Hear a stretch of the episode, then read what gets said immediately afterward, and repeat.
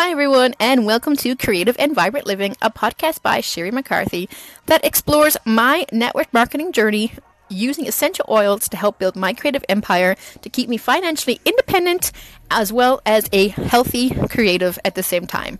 Super excited you want to join in on this journey with me. And today we're looking at why I decided to choose doTERRA, as well as a little bit more deeper into some of my money blocks, as well as why network marketing was terrifying idea to me, and yet I still decided to say yes. We touched on all these things last week, but I didn't go super deep into them. And today's episode is all about looking at those blocks and why I decided to go ahead and say yes to network marketing, even though this time last year I probably would have said no, never, forget it. Hi everyone, super excited to go on this journey with you. Um, and today's it's a little bit vulnerable, it's a little bit open, it's what we going deeper and things that truthfully I couldn't have talked to you about last year because I wasn't even aware they were on my radar. So, like I said, 2016, end of 2016, beginning of 2017 was like my year, the year that I said to the universe, "I'm, I'm gonna have the year of me. I'm ready for it. I, I want to go for this. I'm, I'm ready to say, you know what? I love being a mom, but I, I can invite the other parts of myself in as well. And I'm going to embrace being a writer again, and we're going to go on this sailing cruise around the world, and my life is going to be awesome. And the universe was like, ah, yes, you could have an awesome life, but you've got some shit you have not been dealing with, and um, it's time to start. Bam, bam, bam, bam, bam. And some of this stuff was, like I said, it just took me out at the knees. I was flat on my stomach. I didn't think I could ever get back up again. I was like, this is just too hard. Um, thank God for yoga, you know, being able to go to that mat and sit there away from my family, be like, no, I got to go to yoga. And you guys have to respect that and go hit the mat, sit there, stretch out, and go, okay, I can feel this in my body without dying. And also that, you know, it's kind of lovely that tears can stream out of your face in yoga and people just kind of ignore you. You know, that that's why they're there too. They're either there to make it themselves healthy and happy and this is this is part of it you know breaking down those defenses going through those defenses feeling the feelings that you have been denying yourself for so long and um, yeah this is what happened and so i'm there I'm working on my stuff. You know, I signed up for a bunch of courses. I signed up for some amazing healing from Sarah K. Jones. I did both of her courses, level one and level two of Harness Your Healing Brilliance. I did Gabby's Spirit Junkie masterclass, the digital version online, which was also fantastic. And like I mentioned in the last episode, I met who's my now doTERRA upliner, Vicky Reisma, who just really helped me put everything back together. Like all the learning I'd been doing, all the cracking open, all the dissolving in the cocoon phase, which is something I talk about in the Creative Mermaids, you know, that you can't go from a caterpillar to a butterfly. We all want to do it. That's often the sexier version that's shown either on TV or through, you know, online classes. We can take you directly to this wonderful butterfly phase. No, they can't. No one can. You need to go through the dissolved goo of the cocoon first. You know, Mother Nature will not be robbed of her stages is what she wants from you, it's what she needs from you, and they will continually happen. But thankfully, I was in that dissolved goo. I was getting the healing. I was doing things, and Vicky helped me put everything back together and realize I can emerge a butterfly. So when she came to me with the idea of doTERRA, I was like, "Oh, okay, essential oils. This might be something I am interested in and something I can think about." And so what actually happened was doTERRA first came on my radar last year during the Spirit Junkies digital course. And it was Elena Brower's interview, and she was talking about, you know, affiliate marketing and how she built her doTERRA um, business. And I was like, oh, that's really interesting. For the first time ever, like I said, this was now, I guess, June, July ish of 2017. Um, so for the first time ever, I was like, that actually sounds interesting. I'd supported friends and family in their multi-level marketing courses, um, courses, um, products before in businesses, and I was happy to do so. But when they asked me if I wanted to join, it was always very much a no. Oh, it's okay. I'll buy products from you every now and then, but no, I don't want to be a wholesaler. No, I definitely do not want to be um, a part of one of your downliners. Forget it. No, never. and I really thought that it was because, well, first off, it was because I hate the sale. I really do. I for a very, very long time, I was very anti asking for any kind of help whatsoever, let alone asking for a sale. I felt very needy. I felt like I was trying to push something on somebody that they didn't want. And I realized now that I was looking at this completely the wrong way. That obviously, if you need to push someone to buy something, they don't want to buy it, so don't. And this was um, a negative aspect of multi level marketing that just because they were doing it and they were doing it wrong didn't mean that I had to do it wrong or that I had to do it that way. But I was still not sure. And this was something that, at least with the interview with Elena Brower on the Spirit Junkies Masterclass course, really at least opened my mind. The crack was there then. It was like, wait. She was like, you know, I really believed in this product. I love this product. Um, I'm not pushing it on people. It's not a pyramid scheme. If you want to believe that, then go ahead. And some people really do kind of sell it like that. She's like, but I offer support. I believe in these oils. I see what they do for my health. I see what they do for other people's health. It, essential. That's where the essential and essential oil comes from. But I was still not there. Like I said, um, I was kind of sitting there and go looking back and forth, going, mm, I don't know. Okay, it's interesting, but it's still not something for me. I wouldn't even know how to ask. I wouldn't know how to do anything. Um, I still have these deep seated issues and money blocks around actually trying to make the sale. And this was something that last year also taught me big time with Creative Mermaids and even with Spirit Junkies. I, I thought it was really fabulous in doing the course that I learned. Not, th- I never thought that making money was evil. I know a lot of light workers, light workers, sorry, and um, other people who are spiritual, even women in general, you know, we kind of think of money as evil, and that was never my problem. I never thought money itself was evil.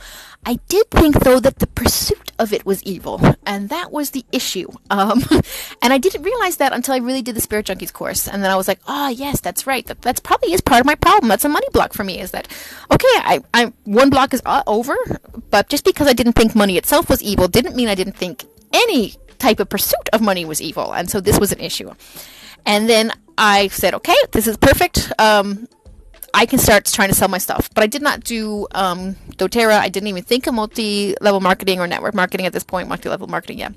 I was really kind of thinking that it was the kind of thing where I was like, you know what? Okay, I can start doing my stuff now. And that's when I organized the Creative and Vibrant Living um, virtual retreat because I was like, this is perfect. I can talk about the messy middle, which is what I was a little bit mentioning before, which is the, the chaos of life and how to get through it and the lessons it teaches you and how sometimes you think that you are on your knees and you're flat on your stomach and nothing's ever going to get better, but this is actually when the lessons and the juice of life are. And if you can take the lessons out and take the pain and also realize what the pain's trying to teach you, then you can come out so much stronger. And I think that a lot of us are taught that if we have this pain, if we're flat on our stomach and we want to give up, it means that we're weak and we can't go further. And I actually think that's the very wrong thinking, and that's where we get defeated in thinking that the pain means we can't do it. When really the pain just means we're human and we're going through a life experience.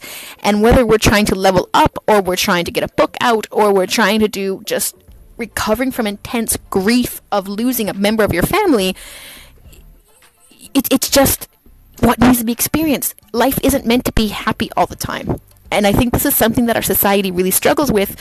Also, then when someone has this intense loss, this grief, you know, they go through divorce, or they lose a family member, or they lose a job, people don't know what to say to you. They want to try to fix it, and they can't fix it. And this is the problem. this is a huge problem.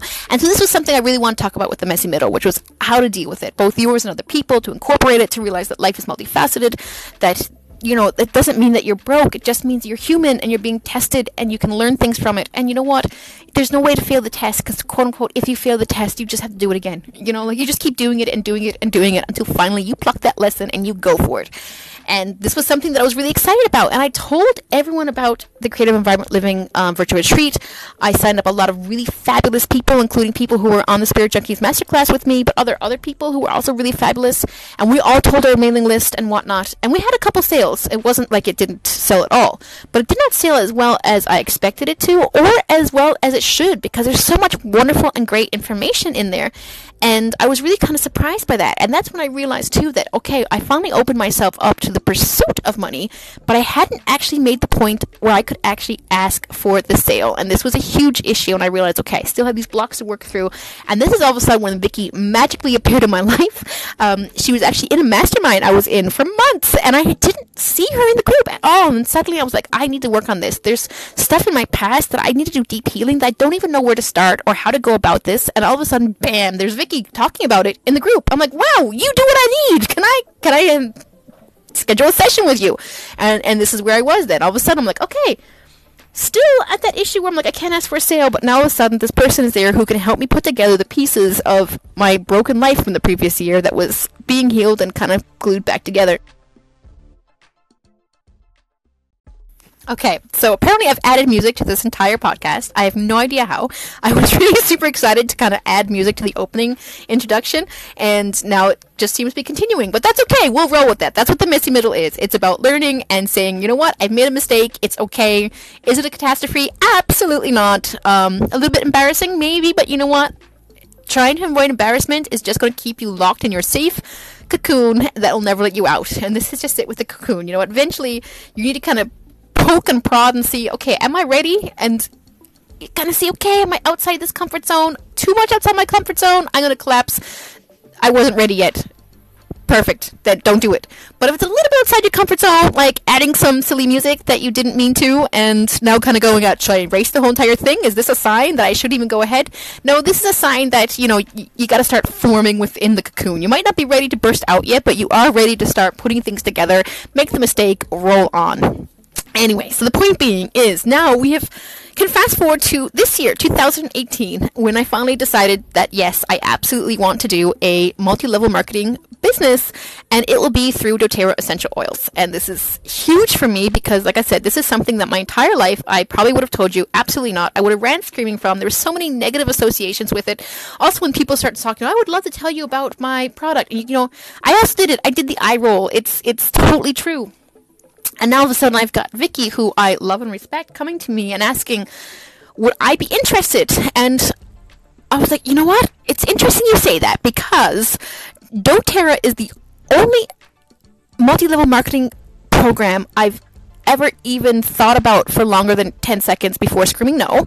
Um, but I still said no. I was like, you know, the whole, um, at the end of the Spirit Junkies Masterclass, there is an opportunity to sign up. And I kind of didn't take it. Not kind of, I absolutely didn't take it.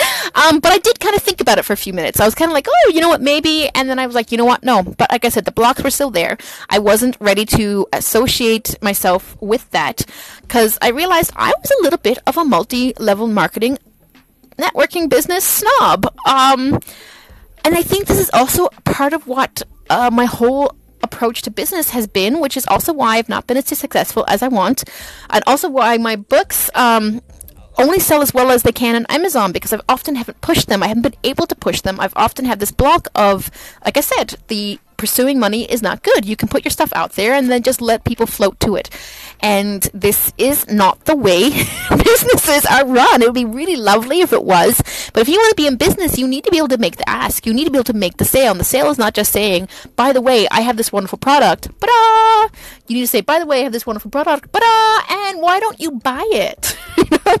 and so this has been a real issue for me, a real struggle for me, a real also not wanting to put myself out there. It took me a very long time to lay claim to the title of writer. I mean, it was something I have been doing since I was a little girl. I see it in my little girl now. Like, she'll take her book and she'll sit there and she's practicing her letters and she'll tell you these giant stories that she's writing, and I love it. And I used to do the same thing. I used to take my scribbler and I would just fill that book up with like pages and pages of scribbles, and then I would tell you the stories. I have been a storyteller, an author, and a writer since I was born. It's part of who I am. And like I said, that's also why after becoming a mother, when I cut that part off from me or didn't allow myself access to it anymore, why I started to shrivel up and have my spiritual life start to die, my creativity start to die, me who I was outside of being a mother start to die because I was not allowing myself be who I was at soul level, which is this person who loves to tell stories and share and embrace. And this is also how I go about helping other people because I truly believe that in the stories are the lessons. You know, I love folklore, I love mythology, I love history. I mean, I studied history. Um, I really wanted to study folklore, but this is one of the cases that I didn't allow myself to do. So I thought history would be a better idea. you know, more marketable. Um, yeah, Right. Um, we can talk about that. A totally different podcast, a totally different time. But the point is, it's there. And these issues were there. And I love stories and I love telling them. And I love plucking out from mythology and, and these lessons of humanity and this whole thing with the messy middle, of course, because that's the hero's journey.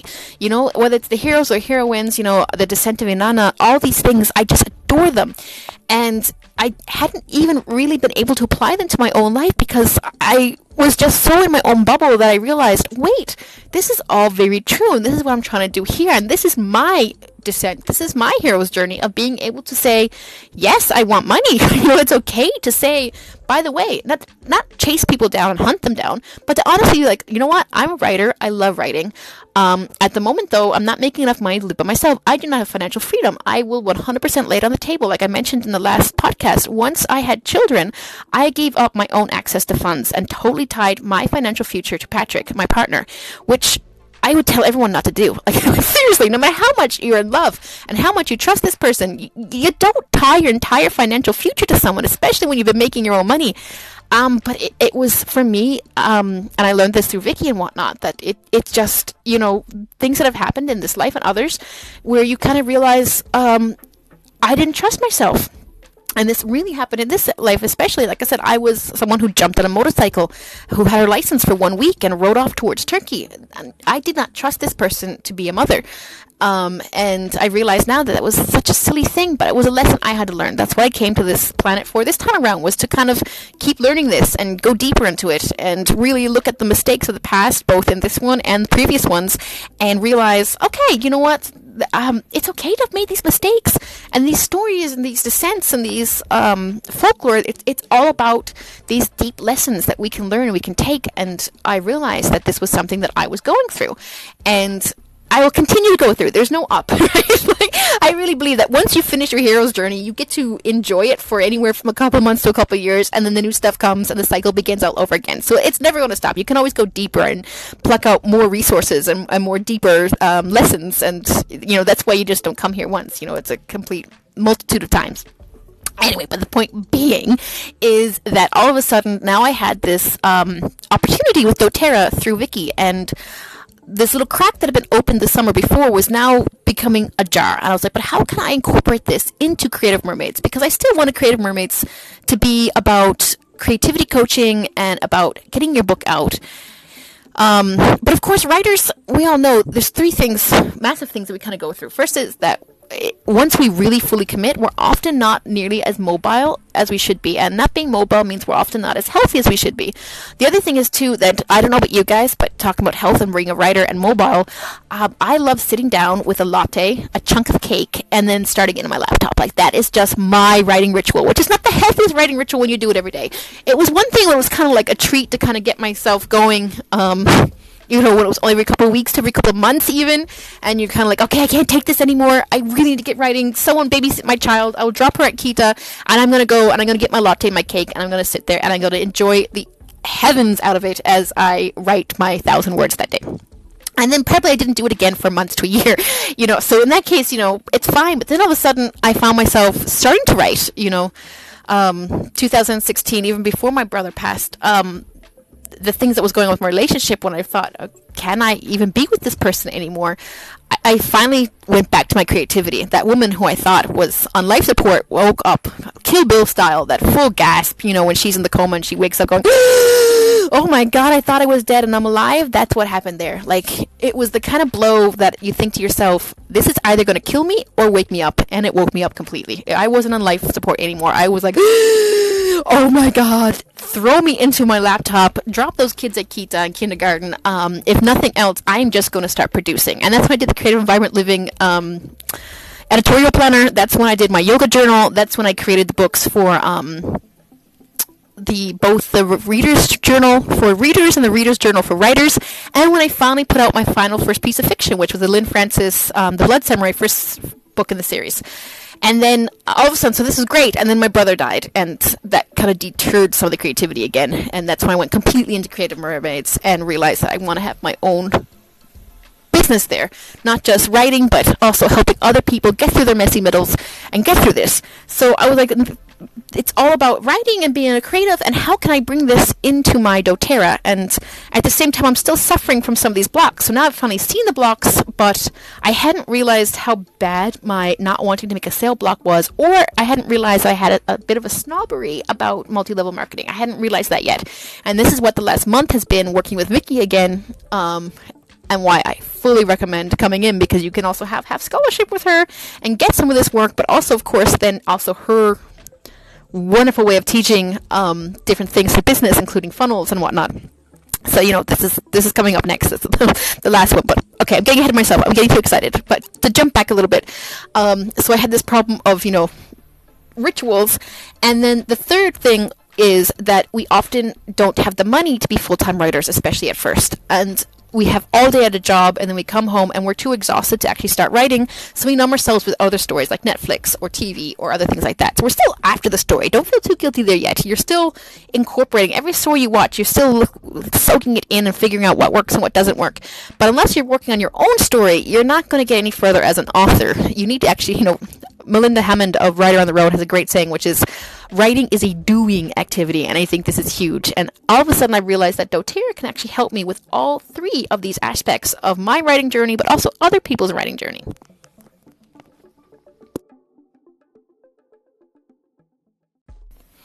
And so, realizing that these three massive things first off, just not having the rituals, and the ritual often being unhealthy, um, as well as wanting to write and not being able to write because of the exhaustion of not having their own money, I realized that actually, even though Creative Mermaids is about creativity, the essential oils went into it perfectly, which is all about financial freedom, uh, rituals, health, holistic approach to creativity, and all of a sudden I had a fire lit underneath me, and I was like, wait a minute, this is actually brilliant. Why, why am I even hesitating about saying yes to this? And then jumped on and said yes. Um, that's not to say that all of a sudden all the blocks got blasted away because it's taken me almost a full month to start this podcast and get my first offer together to start offering to friends and family and my Creative Mermaids Facebook group. And also, Creative Li- Vibrant Living, I realized, needs to be its own sister. And like Vicky said, it's they're twins. I have twins. my business are twins. Creative Mermaids and Creative Vibrant Living are very much similar and at the same time very different. And I, I kind of realized that even though they can overlap, and like I said, I decided that other things will be like with Creative and Vibrant Living, different sales you make. You have the opportunity for my full scholarship for Creative Mermaids, my creativity coaching. You know, if you are um, a lead under me, or if you're a wholesale purchaser and you're making 125 PV points a month, then you get my coaching that month completely for free, full access to me, doTERRA. But I also realized that with creativity, with Creative Mermaids, it's mostly about the emotional. And I really do want to talk about the marketing and things like that, but for some reason, it just didn't feel like Creative Mermaids wanted to do that. It, it was not the soul of my business. It's not what Creative Mermaids wanted to do, what she wanted to be. She wanted to talk about the messy middle. She wanted to talk about the emotions that went around it. She was really lit up by the idea of rituals and bringing in that. And she also fully understood the importance of creative and vibrant living in the sense of uh, financial freedom. She was like, yes, we want financial freedom, but she didn't want to actually be talking about promotions. She didn't want to talk about how to build an email list. She didn't want to talk about how to publish. She wanted to talk about getting the book out. She's very much the raw part. You know, she's the first draft. She's the, the lessons learned, the juice of the life. That that's really where Creative Mermaids is and what Creative Mermaids wants. And then I realized that this is something that um, I need to respect with her, but that actually there's a whole other aspect. And truthfully, Creative and Vibrant Living, I've had this website for uh, almost a year now. But the first time I actually used Creative and Vibrant Living was in the editorial planner that actually came out before Creative Mermaids did. Uh, my first Creative Mermaids was in April. That's when she officially launched. But the Creative and Vibrant Living Planner came out in January. And the thing that I would say with Creative Mermaids was that it was uh, all about creative and vibrant living.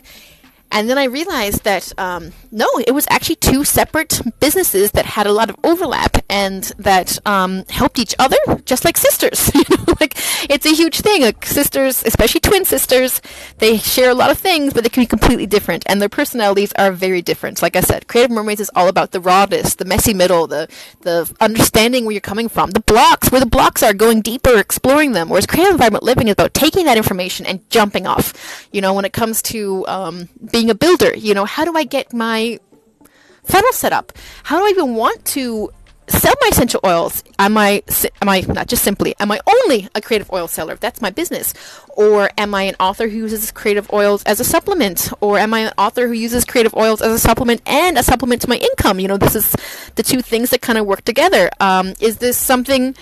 That is just um, interested in, and I buy some oils, but I don't actually want to be a seller. Like there's so many different things, but Creative Vibrant Living, that's what it's about. It's about being financially independent while being creative, building your list, becoming a marketer, but without um, going into the marketing of previous ways with pyramid and pushing because I honestly believe you can be a fantastic seller and create this wonderful environment that beckons people in and that's what I want. I don't want to chase people down. I don't want to be like, oh no, here she comes again, roll her eyes, um, tell her that we already have oils this month or something. Oh, that's what I was afraid of, and that's what I really didn't want. I didn't want to be that person, um, you know, and then I realized that I don't have to be that person. Just because I joined doTERRA and I want to sell oils, it doesn't mean I have to be the person who is super pushy or is always asking you to buy. I can beckon you in. And if you're not interested, then fine. There's other things here that you can still have. I mean, I'm talking about how to build funnels and I'm talking about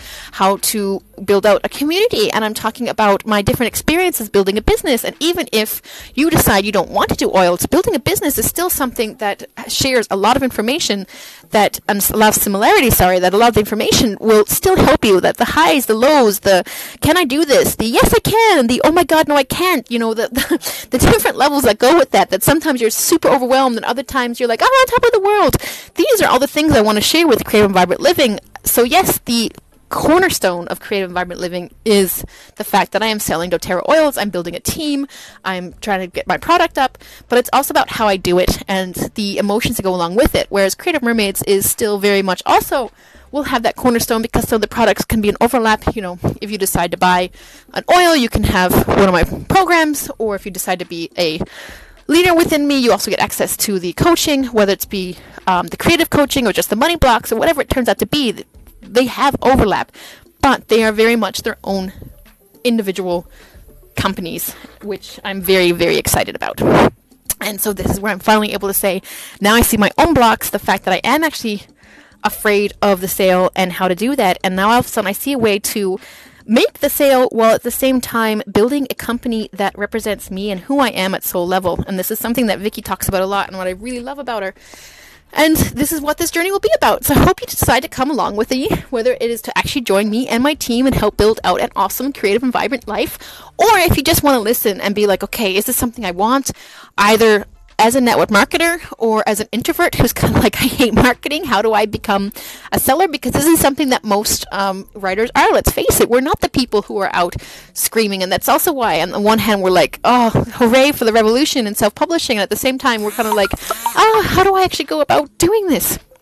you know because it, it is about putting yourself out there it is about making the sale it's about making connections and it's not that we don't love connections we love them so much um, but what we don't love is the whole having to put ourselves out there. You know, we kind of want to invite people in, and once we're in our team, we love them so hard and so much and overgive, but it's trying to make that connection first. And this is what this is about. This is about trying to f- create something that's about beckoning people in as opposed to chasing them down and banging them over the head and being like, you will join me. And that's not what I want at all.